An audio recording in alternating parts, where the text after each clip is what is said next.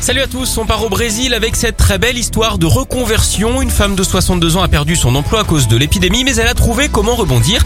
Cette ancienne femme de ménage a créé un hôpital pour poupées. Et attention, hein, c'est lui sérieux, elle accueille les jouets avec sa blouse blanche et son stéthoscope, une sorte de docteur la peluche version humaine. Via WhatsApp, elle envoie régulièrement des photos des poupées aux enfants qui lui ont laissé.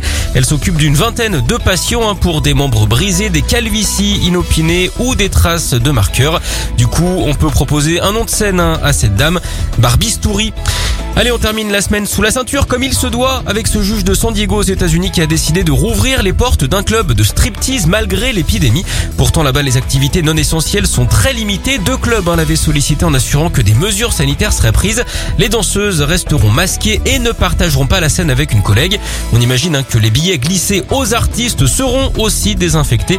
Tant qu'à faire, Hollywood pourrait aussi s'y mettre et nous servir un remake d'un classique du cinéma français. On pense par exemple au Téton Flingueur.